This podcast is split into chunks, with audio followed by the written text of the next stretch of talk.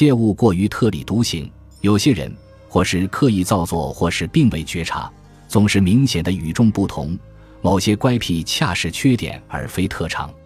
正像某些人因为脸上的特殊缺陷而广为人知一样，这种人则会由于某种过分的举止而遐迩闻名。特立独行只能引人瞩目，其不合时宜的特异之处不是惹人讪笑，就是招人嫌弃。